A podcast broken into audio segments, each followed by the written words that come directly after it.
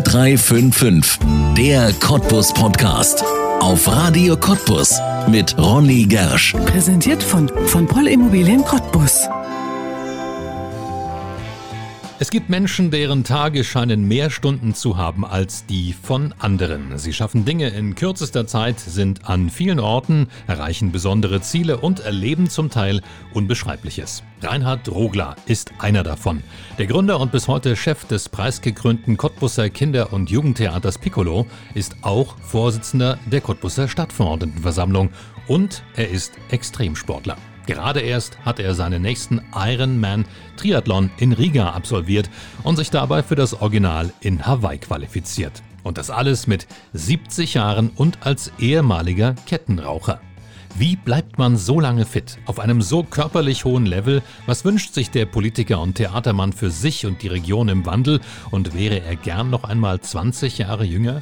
Über die Freude im Leben noch einmal neu anzufangen, spreche ich jetzt mit Reinhard Rogler in 0355, der Cottbus Podcast. Mein Name ist Ronne Gersch. Herzlich willkommen. 0355, der Cottbus Podcast, heute mit Reinhard Rogler. Und es gibt ja Menschen, da weiß man ganz genau, wenn sie vor einem sitzen, dann haben sie nur ein einziges Thema. Das ist nicht unbedingt etwas Schlechtes. Sie stehen halt für ein Thema. Aber wenn einem Reinhard Rogler gegenüber sitzt, dann könnten wir anfangen, zunächst mit dem Politiker zu sprechen. Wir könnten anfangen, mit dem Theaterchef zu sprechen. Oder aber wir fangen an, mit dem Sportler Reinhard Rogler zu sprechen. Und das ist vielleicht der aktuellste Anlass, über den ich natürlich erstmal sprechen will, weil vor wenigen Tagen hat Reinhard Drogler den Ironman in Tallinn absolviert. Das ist natürlich etwas, wo man sagt, Hut ab. Was ist das für ein Erlebnis gewesen? Mm, naja, es war, es war schon ein besonderes Erlebnis, wie jedes äh, Ironman-Rennen äh, besonders und äh, immer ein bisschen einzigartig ist. Äh, das war noch ein bisschen besonderer, es war ein Corona-Ironman.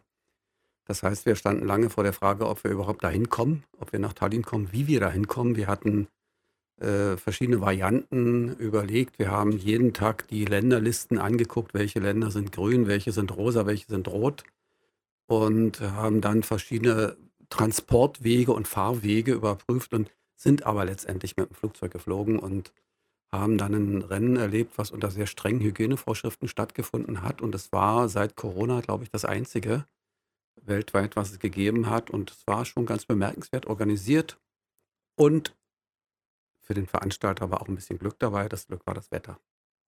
Jetzt reden wir so ganz selbstverständlich darüber, aber ein Ironman, das muss man sich mal auf der Zunge zergehen lassen. Ich habe mir selber aufgeschrieben hier, das sind 3,8 Kilometer Schwimmen, 180 Kilometer Rad und weil das ja noch nicht genug ist, gibt es hinten dran noch einen Marathon. Genau. Wie kam es dazu, wie kommt es dazu, dass man sich das antut? Die Geschichte geht eigentlich ein bisschen weiter zurück. Ich weiß nicht, wenn wir Platz haben, kann ich das mal versuchen zu, zu, raffen. Also ich äh, habe mein Leben lang eigentlich keinen Sport gemacht. Das heißt, ich war wie wir alle ein DDR-Kind. Ich habe ganz normalen Schulsport gehabt und der war bemerkenswert gut organisiert, ist auch fast nie ausgefallen. Danach habe ich bis zum Studium mich noch ein bisschen bewegt und dann haben meine Interessen gewechselt. Dann war es Musik machen, das Studium, Familie gründen und so. Und ich war dann irgendwann in so einer Phase, wo ich am Tag so bei 40 Zigaretten war und äh, Alkohol war auch gut dabei. Und als ich 50 wurde, hatte ich das Gefühl, ich muss meinem Leben eine Wende geben und habe dann beschlossen, mit dem Rauchen aufzuhören. Von einem Tag auf den anderen, muss man sagen. Habe ich naja, gelesen. Ich Stimmt das? Ja, ich habe das äh, beschlossen und habe dann mir ein bisschen Zeit gelassen. Ich habe einen Plan gemacht. So, mhm. Ich bin so strukturiert und habe dann am 1. August 2000 mit dem Rauchen aufgehört.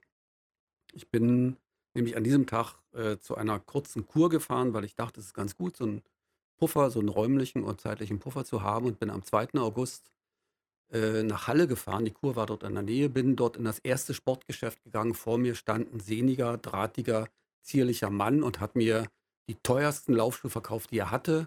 Das war Waldemar Czapinski. Ich habe mich später gefragt, warum er das gemacht hat. Aha.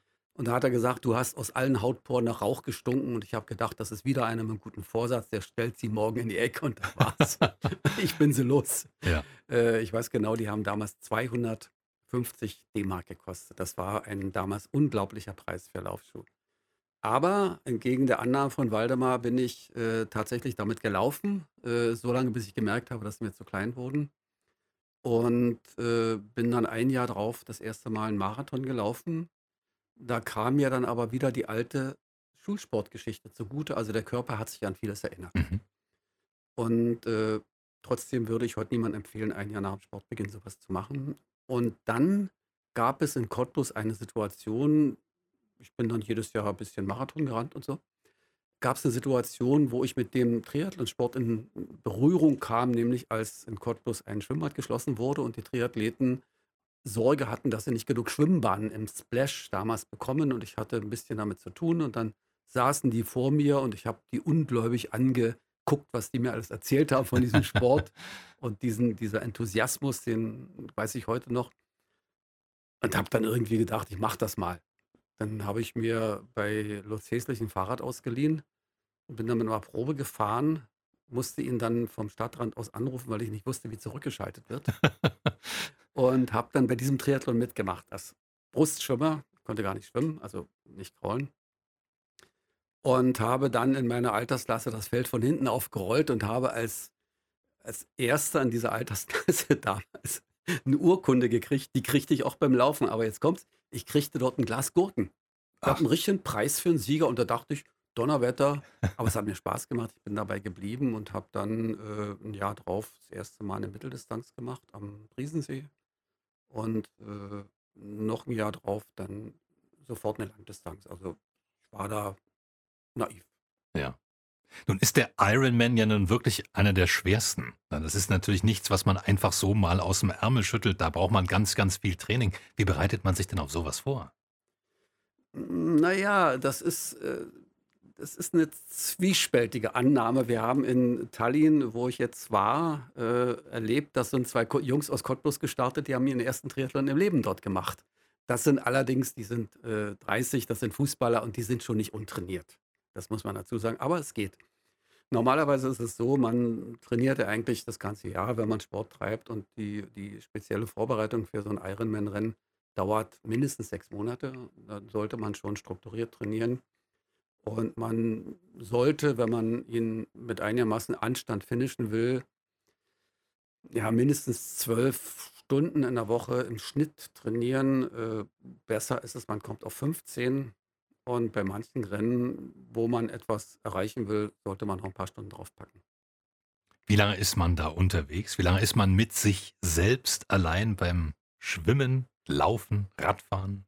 Naja, die, die Profis sind nach sagen wir, rund acht Stunden wieder fertig und können Eis essen gehen. Und die, die Altersklassenathleten wie ich, die sind mindestens zwölf unterwegs. Also meine Altersklasse äh, zwölf plus. Und äh, ich, Tallinn war ein sehr schweres Rennen, also auch für mich. Äh, ich hatte dort ein Problem, was ich noch nie im Leben hatte. Ich hatte ein Problem mit meinem ganzen Verdauungstrakt. Wahrscheinlich habe ich zu viel Wasser geschluckt beim Schwimmen. Der Wind kam von der Atemseite und äh, ich habe dort die Dixie-Klos äh, frequentieren müssen. und da hatte ich dann ein bisschen Sorge. Das war für mich hart. Mhm. Äh, kannte ich vorher nicht. Und beim Marathon hat es gegossen. Oh. Wie aus Kübeln und zwar die ganze Zeit durch. Da haben viele Leute wegen Unterkühlung äh, dann aufhören müssen. Hm. Wie ist das so, wenn man unterwegs ist? Bereut man das dann oder ist man unter ja, Glückshormonen? Macht man alle Phasen durch? Also, das ist eine Frage, die ich mir selber manchmal stelle und äh, genau genommen, man weiß es eigentlich gar nicht so genau. Also ich äh, bin dort die ganze Zeit bei mir. Ich denke nicht an was anderes. Ich denke bei der Radstrecke, wenn ich losfahre, nicht daran, wie es ist, wenn ich fertig bin. Ich denke maximal so weit, wie ich sehen kann. Mhm. Und das ist vielleicht auch ganz gut, so im Moment zu sein. Äh, wenn man sich vorstellt, beim Rad, es war windig und es war kein besonders schwerer Radkurs, aber es war halt kalt. Wir sind äh, früh bei 9 Grad Lufttemperatur äh, schwimmen gegangen man ist ein bisschen ausgekühlt und wenn man dann daran denkt, wenn man losfährt, dass man jetzt 180 Kilometer fahren muss, ist das, glaube ich, nicht gut. Also ich denke erstmal, ich fahre erstmal los und dann der Rest findet sich und dann kommt man so in seinen Rhythmus und dann fährt man so und äh, ich hatte beim Radfahren dort, das war mein konkretes Ziel, ich wollte diese 180 Kilometer unter sechs Stunden fahren. Und da teilt man sich dann ein und dann guckt man auf sein Tacho und, und äh, überpest nicht. Und da hat man zu tun mit den Dingen, die im Augenblick passieren. Äh, man fährt mal ein bisschen eine andere Frequenz, um muskulär nicht eintönig zu werden. Und wenn, wenn ein Anstieg ist, da steht man mal ein bisschen auf Mhm. und die Muskeln, äh, Beine ein bisschen zu schütteln. Aber ansonsten, man sitzt oben und nudelt das so runter. Ja. Du sind Zweiter geworden in Tallinn. Das ist die Qualifikation für den Original Ironman in Hawaii. Findet Genau. der überhaupt statt? Äh, na, wenn ich das wüsste. Also ich habe ja äh, den Startplatz bekommen, äh, weil der erste ihn nicht genommen hat. Das muss man sagen. Mein, ich wollte eigentlich in Tallinn gewinnen, das muss ich ehrlicherweise sagen. Ich hatte so drei Ziele. Erstes Ziel, ich wollte den Hawaii-Slot gern gewinnen. Zweitens, ich wollte mit dem Rad unter sechs Stunden fahren. Und das dritte Ziel ergab sich. Ich bin also davon ausgegangen, ich muss die Altersklasse gewinnen, weil in meiner Altersklasse gab es nur diesen einen Startplatz zu vergeben. Das bei dem Rad hatte ich dann ein bisschen äh, Probleme. Da hatte ich am Schluss sehr, sehr eilig, um ins Ziel zu kommen die sechs Stunden zu schaffen. Das hat gerade so geklappt. Äh, ohne die äh, Zeiten, die, die ich da zwischendurch mal ein bisschen gesessen habe, wäre es sehr locker gewesen. Aber der, dadurch ist dieses Unternehmen geplatzt, Erster werden zu können. Aber der äh, Giovanni Dona, der Erster wurde, hat den Platz nicht genommen Mhm. weil er wollte nicht, weil sein Freund in einer ander- anderen Altersklasse auch nicht Erster geworden ist und die wollten zusammen nach Hawaii. Ah. Die wollten das letzte Mal äh, Langdistanz machen und dann hat es nicht geklappt und haben sie dort entschieden, machen das nie mehr. Und, und dadurch äh, bekam ich ihn, ansonsten hätte ich noch ein anderes Rennen gemacht, weil Ja. ich wollte das gerne. Schon mal da gewesen? Ja. Ja. Und was ist das für ein Erlebnis? Ich meine, das ist ja nun weltberühmt, dieses Rennen. Das ist was, nochmal was ganz Besonderes, das muss ich sagen. Das ging mir, hm, ich war 2010 auf Hawaii. Das hat mich damals richtig geschüttelt. Also dieser Zielkanal dort, das kann man so nicht beschreiben. Das ist Zielkanal, Geburtskanal. Man ist danach ein bisschen anders. Äh, man hat etwas erlebt. Also ich, mir sind auch Tränen gelaufen, das würde ich schon ganz ehrlich sagen. Man erlebt da etwas mit sich. Das äh, hat mit der Außenwelt wenig zu tun. Äh, das ist zwar hinterher ist das ein, ein großer Hype, aber das Wichtigste passiert in einem. Man hat dort etwas im Regelfall vollendet auf Hawaii, für das man lange gearbeitet hat. Ich habe ja vorher auch Triathlon gemacht und danach ist es erstmal durch. Danach habe ich überlegt, ob ich überhaupt jemals wieder Triathlon mache. Die Lust kam dann wieder, aber äh, Hawaii ist schon mal etwas Besonderes. Da kommen so viele Dinge dazu. Das ist ein sehr außergewöhnliches Rennen. Das ist eine außergewöhnliche Situation. Man hat sich qualifizieren müssen. Man kann sich da nicht anmelden. Äh, man, es ist ein besonderer Druck da. Und es ist ein besonderer formaler Druck da. Das kann man sich gar nicht vorstellen, dass äh, die, die Helfer dort, da sind die Amerikaner sehr genau, äh, wenn man um eine Ecke rennt und man kürzt einen Meter ab, weil man über die Diagonale rennt, wird man disqualifiziert. Die sind dort ein bisschen ulkig, wo ich sage, mein Gott, eine Altersklasse 70 geht es doch um nichts. Aber doch, das gehört alles dazu. Und dann ist die Strecke natürlich was ganz Besonderes. Jeder, der da hinkommt oder da war, kennt die, kann die Strecke fast auswendig sagen, wie die Straßen heißen, wo man lang fährt. Und äh, Hawaii ist eines der letzten Rennen, was noch Massenstart hat. Das ist was ganz Ungewöhnliches. Man muss sich vorstellen, in einer sehr, sehr engen Bucht sind damals äh, zweieinhalb, dreitausend Menschen im Wasser gewesen. Das Wasser ist, ist ein Wasserstart, das ist drei Meter tief. Man steht also quasi im Wasser oder man schwimmt so auf der Stelle und dann geht die Kanone und alle Menschen kippen plötzlich in die Waagerechte und schwimmen los. Und das ist 500 Meter eine Waschmaschine. Das hat mir am Anfang unheimlich Angst gemacht. Auch Ja. die, die Vorstellung hat mir wirklich Angst eingeflößt, aber so schlimm war das gar nicht. Auch wenn man sich dort berührt und man manchmal eine abkriegt, es macht niemand mit Absicht. Alle wollen vorankommen und nach 500 Metern gibt man gibt sich das und man ist dann ein bisschen alleine. Die Radstrecke ist natürlich die weltberühmte Strecke auf dem Highway, die man, die fährt man dort und man sieht so viele andere Sportler, man wird überholt oder überholt jemand und doch hat dort jeder es bei ganz allein und ganz für sich und das ist was sehr Schönes. Und beim Laufen gibt es halt diese magische Situation, wenn man aus dem, diesem sogenannten Energy Lab rauskommt, da muss man ein bisschen hoch auf den Highway wieder und dann hat man noch 10 Kilometer und ab da ist wie von selbst. Und das war, das ist ein ganz starkes Gefühl, was in mir geblieben ist. Und ich habe mir das jetzt einfach überlegt, ich mache das nochmal. Ich versuche das und dass Ja. es funktioniert hat, finde ich cool. Es kann ja durchaus sein, dass jemand Reinhard Rogler nicht kennt, der jetzt zuhört. Die Zahl ist gerade schon gefallen. Die Altersklasse. Können wir ja. noch mal sagen, wie alt Sie sind? Naja, ich bin jetzt in der Altersklasse 70, das heißt, ich bin im Januar 70 Wahnsinn. geworden und äh, das ist aber eher normal. Ich meine, wir alle wissen, dass im Alter die Ausdauerfähigkeit eher zunimmt und die, die, die Geschwindigkeit ein bisschen abnimmt, aber von der Ausdauerleistung her ist das äh, gar nicht so sehr überzubewerten. Äh, irgendwann wird es bei den Altersklassenathleten die Aufgabe, die Zeit, äh, die Cuts einzuhalten, also nicht aus dem Rennen genommen zu werden, weil man zu langsam wird beim Schwimmen oder Radfahren oder Laufen. Aber ansonsten, wenn man sich gut vorbereitet, wenn man das ganze Jahr nicht allzu viel sündigt, ansonsten leben wir ganz normal. Ich habe gestern Abend ein Glas Wein getrunken, das ist alles jetzt erlaubt. Davor habe ich sechs Monate das nicht gemacht. Ah ja, okay. Weil man es sonst während des Rennens bereut, merkt man das dann?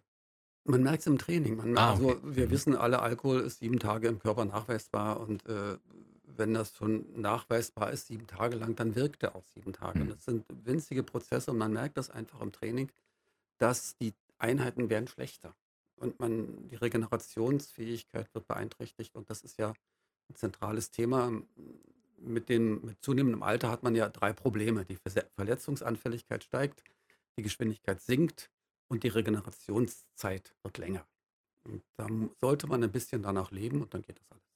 Wir haben vorhin gesagt, mit 50 angefangen. Mit Jetzt 50? 70, 20 Jahre später. Was waren das für 20 Jahre? Waren die wertvoller, also körperlich wertvoller als die 50 vorher? Ach, die 50 vorher waren genauso gut. Äh, das, das kann ich überhaupt nicht unterscheiden. Das ist einfach was anderes. Da ist etwas in mein Leben gekommen, äh, wo ich denke, ab und zu ist das ganz gut im menschlichen Leben, wenn irgendwas dazukommt, was man vorher nicht hatte und woran man gar nicht gedacht hat. Mir ist jetzt vor drei Jahren wieder so etwas widerfahren, dass da was Neues in mein Leben getreten ist und das was Unerwartetes. Das finde ich gut so etwas. Da sollte man sich drüber freuen. Ja. Dann habe ich eingangs ja schon erwähnt, wenn wir über Reinhard Rogler sprechen, dann sprechen wir eigentlich über mehrere Persönlichkeiten, über mehrere Themenfelder. Und da ist der Sport ja nur eins. Aber hat der Sport auch was gebracht für die anderen, für den Politiker und für den Theaterchef? Ja, also ich, das, äh, was ich betreibe, ist ein Ausdauersport. Und der Ausdauersport, das mag nicht jedem Menschen liegen. Manche sind anders. Bei mir zeigt sich, dass ich Dinge sehr, sehr langfristig verfolgen kann, dass ich an einem Thema bleiben kann oder an einer Sache, die mich interessiert. Und äh, mit dem Sport ist auch immer stärker die Gewissheit gekommen, dass man ans Ziel kommt. Wenn man sich die Kraft einteilt, wenn man vernünftig mit sich umgeht, wenn man vernünftig mit den anderen umgeht, dass man dann, und wenn man einen guten Plan hat, dann kann man den verwirklichen. Also dieses Durchhalten, diese Ausdauerfähigkeit, die ist für mich auch in den anderen Lebensbereichen relativ wichtig.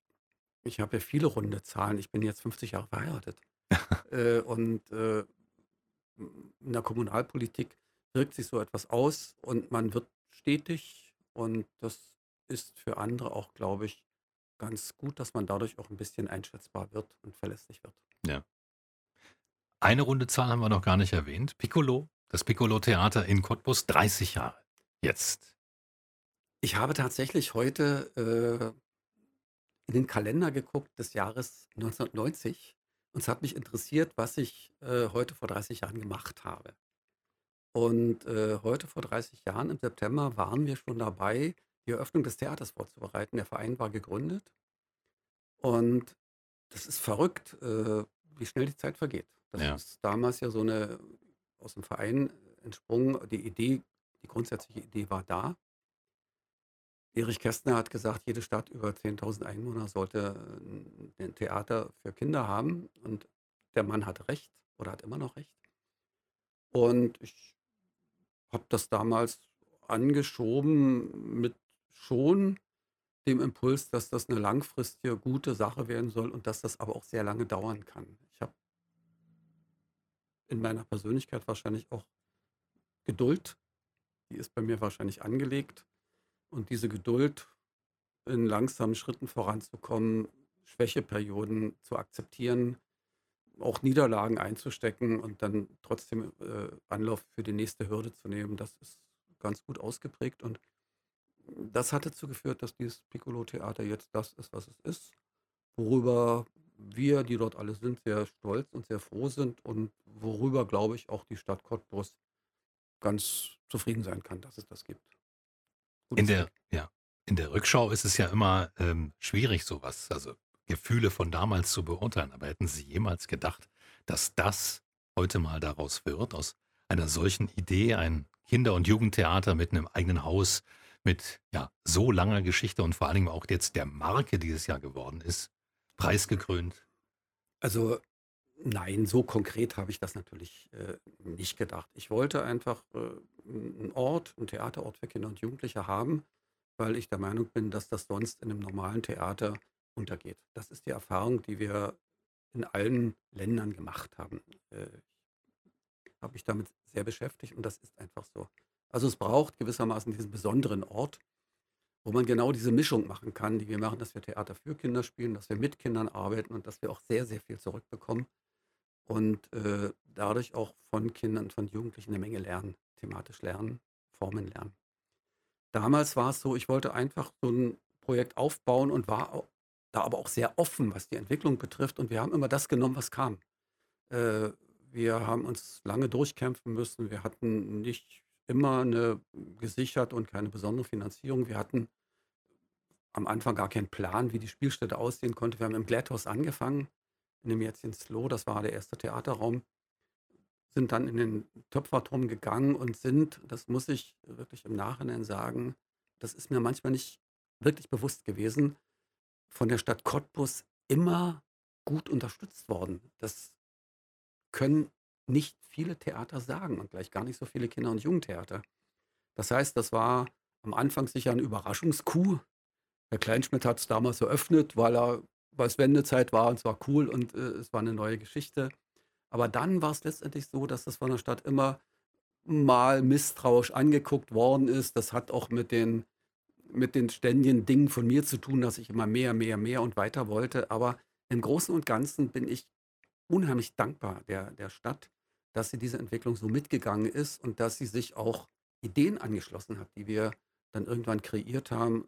Und das Größte war eigentlich der Neubau, das muss ich sagen. Das war ein fulminanter Knall in Deutschland in der Kinder- und Jugendtheaterszene. Es gibt keine Stadt, in der ein Theater für Kinder und Jugendliche gebaut worden ist. Das letzte war das Krips-Theater in Berlin.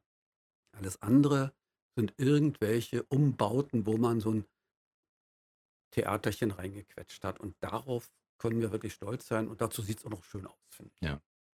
Nun kann man natürlich die Frage ganz einfach beantworten, dass es gut für Kinder ist, wenn sie Theater spielen, wenn sie sich dort weiterbilden. Aber gehen wir mal ein bisschen in die Tiefe. Was heißt denn dieses Gut? Inzwischen sieht man ja auch ein paar Generationen, die durchs Piccolo gegangen sind und später ihren Weg gemacht haben. Was macht sowas mit Kindern, wenn man solche Angebote ihnen machen kann in einer Stadt wie Cottbus? Also ich kann dann ein Beispiel sagen. Wir haben ja äh, sehr viele Gruppen, in denen Kinder und Jugendliche selbst Theater spielen, selbst tanzen. Die erste Generation von diesen Kindern ist jetzt, die im Jugendclub damals waren, die ist jetzt ungefähr so Mitte, Ende 30. 40 die ersten. Und ich kann mich erinnern, als die erste Gruppe quasi damals fertig war, also aufhörte, erwachsen wurden, die waren, das ist so die Abiturzeit haben wir mit denen so eine kleine Abschlussfeier gemacht. Die hatten eine Premiere und wir haben die danach nach Hause gefahren, haben es verteilt. Ich selbst habe dort das Auto voll gehabt und hielt dann an, lud eine, ein Mädchen aus und sagte, wir trennen uns jetzt, unsere Wege gehen auseinander. Was hast du für dich mitgenommen? Also was hast du gelernt? Das wollte ich gern wissen. Und da hat die mir was ganz Schönes gesagt. Er hat die gesagt, erstens, ich habe das angefangen, weil ich dachte, ich werde mal Schauspielerin. Und ich habe gelernt, dass sie das gar nicht will. Sagte zweitens, ich habe gelernt, vor anderen Menschen aufzustehen und zu sprechen, ohne dass mir die Stimme zittert. Sagt und drittens, ich habe in einer Gruppe gelernt, dass es wichtig ist, eine Meinung zu haben, dass es aber nicht stimmt, dass man diese Meinung durchsetzen muss. Dass die einfließt in so einen Gruppenprozess und das finde ich ist eine sehr schöne Erkenntnis, auf die kann man es eigentlich reduzieren und das gilt bis heute. Ja. Also ich habe selbst Schülertheater gespielt, neun Jahre Schülerkabarett und ähm, muss ganz ehrlich sagen, es hat mir ganz viel gegeben. Also ja. meine ganze Entwicklung später, sowohl sprachlich als eben auch ähm, ja, rhetorisch und alles, was dazugehört. Also ich kann das absolut unterstreichen. Es macht etwas aus jungen Menschen, wenn sie ja. eine solche Erfahrung machen.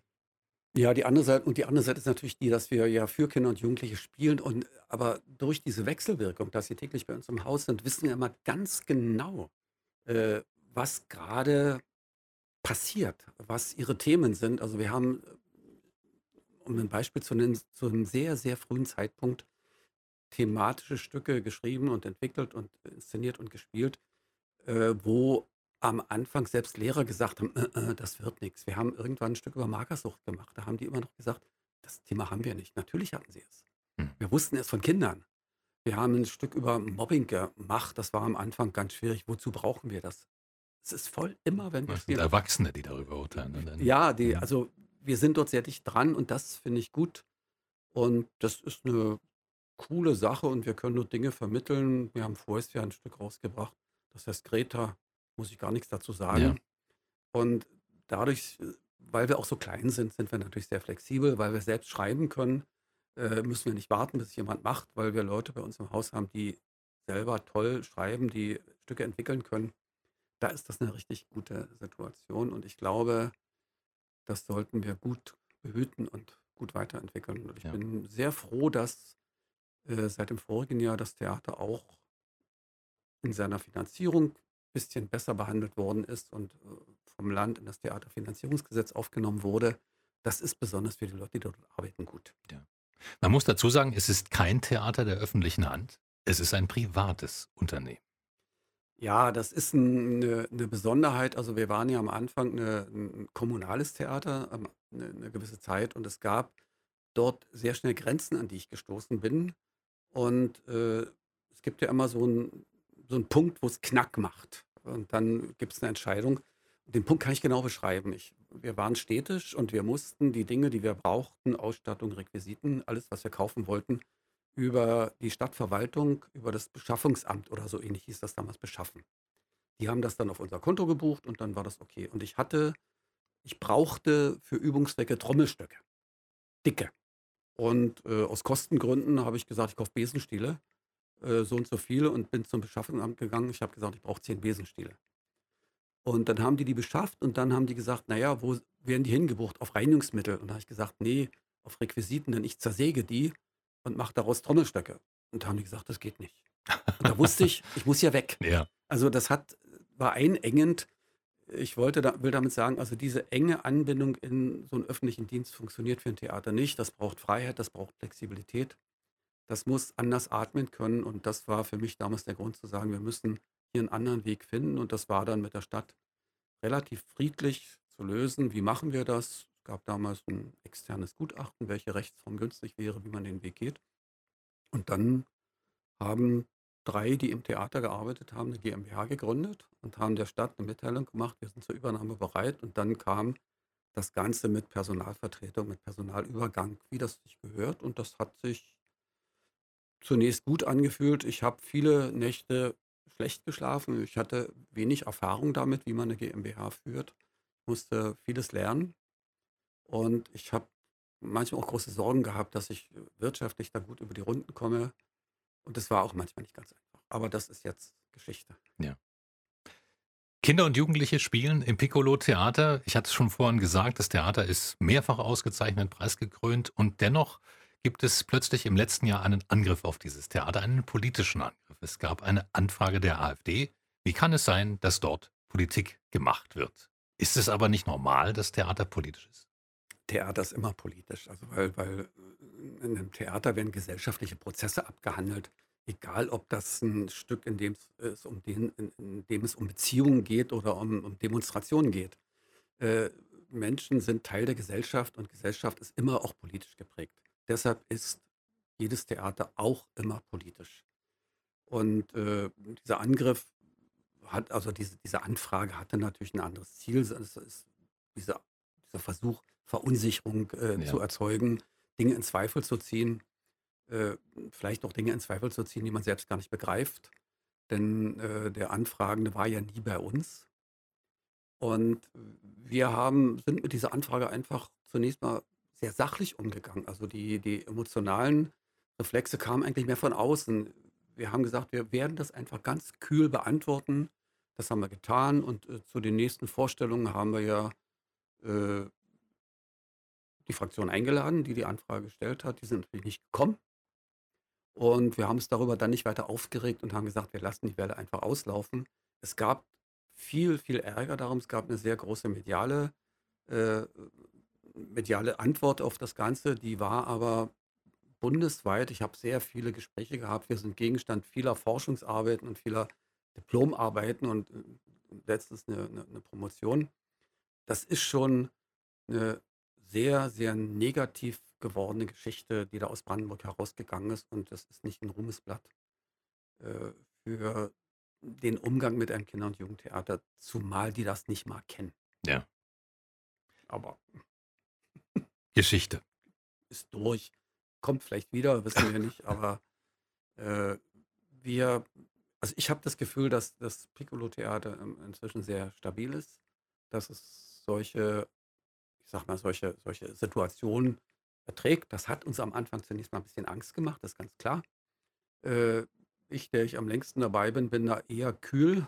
Äh, ich bin so in Stresssituationen werde ich immer sehr ruhig und äh, sehr klar. Aber wer das nicht ist, äh, der hatte da ein bisschen Angst, aber das haben wir alles sehr schnell bei uns beruhigt. Ich habe alle Mitarbeiter mehrfach zusammengenommen, wir haben darüber geredet und dann war das weg. Jetzt haben wir schon ganz viel darüber gesprochen, wie Ihr Tag aussieht. Der Theaterchef, der Sportler mit Training für ein Triathlon. Aber da gibt es ja noch einen Aspekt, der auch noch Zeit frisst. Sie sind Vorsitzender der Cottbuser Stadtverordnetenversammlung. Sie sind Politiker. Wie kam das? Also das, äh, ja, das ist eine, eine spannende Frage. Also ich hatte ja, das Theater war 91 dann in die, zur Welt gebracht worden. Ich habe das dann so gemacht, wir haben das entwickelt und äh, zur Kommunalwahl des Jahres 98 im Frühjahr bin ich gefragt worden äh, vom damaligen Bürgermeister von Herrn Neisen, ob ich mir vorstellen könnte, äh, als von außen quasi auf der Liste der SPD für die äh, Stadtverordnetenversammlung zu kandidieren. Ich muss sagen, ich wäre auf diese Idee selbst nicht gekommen. Ich hatte mit Herrn Neisner gerade vorher einen Streit und äh, fand das schon komisch, dass er mich angesprochen hat. Im Nachhinein habe ich erfahren, das war das Jahr, wo fast alle Cottbuser Parteien ihre Listen aufgemacht haben. Mhm. Auch in der CDU, damals war Irrgang, wurde Stadtverordneter Dr. Horntrich. Also es war schon, war cool, finde ich im Nachhinein auch richtig. Ich habe ein bisschen überlegt und habe dann gedacht, naja, äh, wenn man als Bürger immer in der Ecke sitzt und nur meckert, ist das ja auch nicht die Lösung und hatte damals gedacht, okay, eine Wahlperiode kannst du das machen. Äh, dann ist es so, das hat offenbar gut gepasst mit der Kommunalpolitik. Ich muss sagen, weitergehende Ambitionen hatte ich eigentlich nie, weil mich das interessiert, was in meinem engen Lebensumfeld äh, zu gestalten geht. Und bin auch gewählt worden. Ich bin natürlich, äh, wenn man in so einen Ortsverein kommt, das muss man sich mal vorstellen, sind alles Leute, die kennen sich. Ja. Es gibt so den schönen Satz, äh, die Gemeinschaft definiert sich über die Anzahl der gemeinsam getrunkenen Biere. die Zahl war bei mir null. So, dann gab es in diesem Verein, Ortsverein, wo ich da hingeschickt worden bin, so ein bisschen eine indifferente Situation. Wo setzen wir den hin? Äh, wie machen wir das? Da gibt es ja auch so Platzhirsche. Das ist überall das Gleiche. Und dann haben die mich auf so einen mittleren Listenplatz gesetzt und trotzdem wurde ich gewählt. Also die Rechnung, die sie gemacht hatten, mit jemand von außen, die ging erstmal auf. Und das ging dann auch in der neuen Fraktion alles relativ schnell. Äh, und plötzlich war ich nach einem Jahr Fraktionsvorsitzender, glaube ich. Das ging alles so ziemlich rasant. Äh, vielleicht habe ich ein paar Mal die richtigen Sachen gesagt oder das Richtige gemacht. Dazu kam, ich bin äh, sofort in den Finanzausschuss geschickt worden, also Kulturausschuss und Finanzausschuss. Aus dem Kulturausschuss bin ich sofort wieder raus, weil ich dachte, ich bin dort befangen und das ist auch eine richtige Annahme. Und im Finanzausschuss bin ich geblieben, ich habe mich da eingearbeitet und das war dann okay. So ist das gekommen und aus diesem diesen geplanten fünf Jahren sind halt ein paar mehr geworden und äh, ja, irgendwann bin ich dann der Vorsitzende der Versammlung geworden und bin dann jetzt nochmal gewählt worden. Und ja, da war ich auch ganz stolz drauf, das muss ich schon sagen. Das ist ja auch eine Anerkennung gewesen, weil die, die mich kannten, haben mich wahrscheinlich wiedergewählt und von denen, die mich nicht kannten, haben habe ich gedacht, naja, machen wir mal, gucken wir uns das mal an. Das war okay. Und ich mache das halt, weil ich denke, dass ich das einigermaßen sachlich moderieren kann, die Stadtverordnetenversammlung. Das ist manchmal nicht ganz einfach. Das letzte Jahr war das schwerste, was ich dort bisher erlebt habe. Das hat mit vielen Unruhen zu tun, mit vielen personellen Wechseln. Aber Ich hoffe, dass sich das jetzt alles ein bisschen setzt und wir besser thematisch arbeiten können und nicht so viele persönliche und personelle Dinge haben. Ja. Und das wäre ja auch gut, gerade thematische Arbeit, denn in Cottbus stehen wir durch den Kohleausstieg, durch den Strukturwandel vor riesigen Herausforderungen. Können sich die Cottbuser darauf verlassen? Ich meine, Sie haben die Stadtverordnetenversammlung ja gewählt, aber dass dort die richtigen Leute gerade an den Hebeln sitzen? Die Cottbuser müssen sich darauf verlassen, denn sie haben so gewählt. Das muss man erst mal sagen. Also man kann nicht sagen, ich habe äh, so gewählt, aber jetzt äh, finde ich es doof. Das geht nicht. Hm. Ja, wir stehen in Cottbus vor riesigen Herausforderungen und wir stehen vor riesigen Chancen. Ich würde eher sagen, die Chance ist das Wichtige. Ich bin da sehr froh drüber, äh, über die Ergebnisse der sogenannten Kohlekommission, die eröffnen für die Stadt Cottbus eine Entwicklungsperspektive, wie es sie wahrscheinlich vor circa 100 Jahren das letzte Mal gegeben hat. Also ich denke, dass wir, wenn wir es einigermaßen klug anstellen und wir müssen aber wissen, die wenigsten Entscheidungen werden in Cottbus getroffen werden, aber wir müssen in Cottbus die Voraussetzung für diese Entwicklung schaffen. Dazu braucht es eine gute Kommunalpolitik. Und ich denke, wenn wir das nutzen, dann wird Cottbus eine ganz andere Stadt sein in 10, 15 Jahren. Davon bin ich fest überzeugt. Und wir als Stadtverordnete müssen einfach davon oder damit mit diesem Weg mitgehen. Wir müssen zum Teil die Voraussetzungen schaffen. Wir müssen uns von allen Kleinlichkeiten abwenden. Wir müssen ein bisschen diese Entwicklung sehen. Wir müssen sie versuchen vorauszuahnen und wir müssen vor allem so persönlichen Animositäten weglassen. Wir müssen einfach jetzt die richtigen Schritte gehen und ich denke aber, das wird gelingen. Ich bin da optimistisch. Wir werden vielleicht nächste Woche eine Struktur zur Wirtschaftsförderung beschließen, also ein Dezernat, was das macht. Irgendwo müssen die strategischen Linien gemacht werden und das muss im Rathaus passieren. Da bin ich, das bin ich mir sicher und ich habe den Eindruck, die Stadtverordneten werden diesen Weg auch gehen wollen. Und dann haben wir dann einen ersten Schritt. Wir müssen Flächen sichern, wir müssen B-Pläne machen, wir müssen also all die Voraussetzungen schaffen, die in der Planungshoheit der Stadt liegen. Aber ich glaube, es ist eine große Chance für Cottbus und ich will meinen Teil dazu machen. Ja. Ja, wir als Journalisten, als Radiomacher, ich muss immer sagen, ich sage meinem Team auch immer wieder, das ist eine der spannendsten Zeiten, die wir überhaupt erleben können. Ja. Es ist ein Segen, dass wir dabei sein können, wenn sich so eine Region vollkommen eigentlich auf den Kopf stellen muss. Ja. Ja also, weil es ja einfach nicht mehr anders geht. Die Kohle, irgendwann wäre sie sowieso alle, das muss man ja ganz klar sagen. Es geht ja nicht nur, ist ja nicht noch eine politische Entscheidung, sondern eben auch eine ganz natürliche. Und dass wir da dabei sein können und das begleiten können, das halte ich für, einen, für eine, ein großes Geschenk. Und ich glaube also, auch als Politiker ist es so. Ja, das ist ein Transformationsprozess, der vor uns steht und wo wir die Chance haben, einfach mitzumachen. Äh, und wir müssen eigentlich zunächst mal so wenig Fehler wie möglich machen. Das ist das Erste. Wir müssen all, an, an all den Stellen, wo wir Verantwortung tragen, müssen wir hingehen und sagen, wir nehmen sie auch wahr. Wir dürfen uns nicht drücken und wir müssen versuchen, eine große Einigkeit zu erzielen. Und ich habe das Gefühl, dass langsam in Cottbus so eine Aufbruchstimmung entsteht. Also ich habe das gemerkt, als ich äh, zur Verkündung im Bahnwerk war. Da passierte was ganz Eigenartiges. Ich kenne dort ein paar Leute so vom Sehen. Ich ging dort rein, da standen die da, so verschränkte Arme in ihren Arbeitsklamotten. Wir haben ihre Halle dort belegt für die äh, Reden, für die Politiker. Und die waren so ein bisschen skeptisch. Und als ich rausging, sprach mich einer an und sag, den kenne ich vom, vom Sport und sagte, du sag mal, wird das jetzt wirklich was? Und alle guckten und ich sagte, ja, nach den Verkündungen geht das nicht mehr zurück.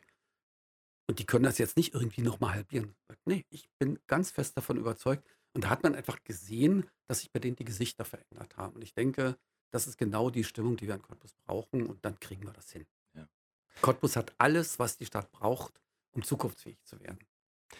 Wir werden Menschen brauchen. Menschen, die zuziehen nach Cottbus, weil dieser Strukturwandel wird auch andere Menschen mit anderen Qualifikationen brauchen. Sind wir da schon gut aufgestellt als Ort, als Ort zum Leben? als Ort zum Leben sind, haben wir die Voraussetzung. Wir sind noch nicht dafür aufgestellt. Nein, wir müssen ganz viele Dinge erledigen. Wir müssen vor allem aber attraktiv werden, dass Menschen nach Cottbus ziehen. Die Menschen gibt es, aber die sind zum Teil noch nicht in Cottbus. Cottbus ist gegenwärtig noch eine Stadt, die einen Einwohnerrückgang zu verzeichnen hat. Äh, wir müssen die Stadt verjüngen. Und das passiert, wenn wir nicht nur attraktive Arbeitsplätze haben, wenn wir auch attraktive Lebensverhältnisse haben immer mehr Entscheidungen, besonders von Leuten, die Familien gründen, werden gewissermaßen über die Lebensqualität der Familie äh, definiert. Das ist nicht mehr nur der gut bezahlte Arbeitsplatz, es sind die Kita-Plätze, die Schulen, die Freizeitmöglichkeiten, die Umgebungsmöglichkeiten. Wo lebt man? Wie sauber ist die Luft? Äh, welche Sportmöglichkeiten hat man? In der Beziehung hat Cottbus eigentlich alle Trumpfkarten in der Hand. Wir müssen es gut mischen und müssen das Spiel mitmachen. Und den Berlinern mit ihren hohen Mietpreisen vielleicht mal sagen, hallo, schaut mal. Wir naja, wenn, wenn, ich mir einfach vorstelle, dass man in Berlin, wenn man in Spandau arbeitet und in Friedrichshain wohnt, fährt man wahrscheinlich eine reichliche Stunde. Und ja. wenn man äh, diese Stunde schafft, von Berlin nach Cottbus zu fahren, um dann vielleicht am Cottbuser Ostsee eine schöne Wohnung zu haben, wenn man das in der gleichen Zeit bewältigen kann, werden sich viele Leute, glaube ich, entscheiden. Ich bin mir da ganz sicher, dass wir das schaffen und dass wir dort auch einen guten Startplatz haben, will ich mal sagen. Alle Städte werden sich darum bemühen. Alles, was an dieser Bahnstrecke liegt, nach Berlin, wird natürlich versuchen, auch Einwohner zu bekommen. Ich denke aber, Cottbus ist dort ein bisschen besser dran mit der Arbeitsplatzsituation, die entstehen wird, mit der Landschaft, die wir uns um uns herum haben. Es gibt wenig Städte, wo man mitten in der Stadt im Fluss schwimmen kann. Ich mache das manchmal im Sommer zum Training, weil ich da auf der Stelle schwimmen kann. Oder wir haben eine fantastische Umgebung und ich denke, das ist schon attraktiv. Und ich glaube, eine gute Zugverbindung und dann flutscht das. Man sagt, wer einen Baum pflanzt, in dessen Schatten er niemals sitzen wird, weil der Baum einfach viel zu lange braucht, um so groß zu sein, der hat das Leben verstanden. Wie ist es bei Ihnen? Nochmal 20 Jahre jünger sein, jetzt in so einer spannenden Zeit? Man wird nicht jünger, aber ich habe ja den Baum schon gepflanzt äh, äh, in meiner vorigen Wohnung. Da wurden Bäume in der Straße äh, weggenommen und ich habe dann mit einem Nachbarn, haben wir dort zwei große Linden gepflanzt und die sind jetzt, äh, die haben einen dicken Stamm, das ist schon schön. Letztens habe ich die, be die beiden Bäume besucht. Nee, 20 Jahre jünger werde ich nicht, aber ich werde auch in den nächsten 20 Jahren nicht sieg. Ich, wir sind ja nie, wir sind ja in einem, in einem, in einem Zeitalter, wo wir medizinisch viel besser versorgt werden, wo wir uns besser ernähren können, wo wir ein anderes Körperbewusstsein haben, wo wir ein Gesundheitsbewusstsein haben und wo wir wissen, eigentlich wissen wir alles, wie wir leben sollten. Wir machen es nicht, das ist so, das ist auch gar nicht schlimm, aber ich denke, das Bewusstsein wächst und die Lust auf Leben wächst ja auch. Man hat ja nicht mit 60 mehr abgeschlossen. Das war, war vor zwei Generationen. Und ich freue mich, äh, ich mache das so lange, wie ich Lust habe und so lange, wie es mir gut geht. Und da will ich gern dabei sein. Äh, nicht mehr in dieser ersten Reihe, das ist ganz klar. So wie ich auch im Sport nicht mehr in der ersten, ich bin im hinten, nicht mehr Middle of the Pack, sondern ich bin ja weiter hinten, aber der Spaß ist der gleiche sagt der Sportler, der Theaterchef und der Politiker Reinhard Rogler in 0355, der Cottbus Podcast. Vielen Dank, dass Sie da waren. Bitte, bitte. Das war 0355, der Cottbus Podcast mit Stolz präsentiert von von Poll Immobilien Cottbus und du kannst diesen Podcast abonnieren, um keine Folge zu verpassen. Auf 0355.de findest du alle Links zu iTunes, sämtlichen Android-Apps, zu Spotify und auch zu Soundcloud. Oder du hörst uns als Radioshow auf Radio Cottbus jeden Sonntag von 10 bis 12 und immer montags ab 20 Uhr in der Wiederholung. Mein Name ist Ronne Gersch. Vielen Dank fürs Zuhören. Bis zum nächsten Mal.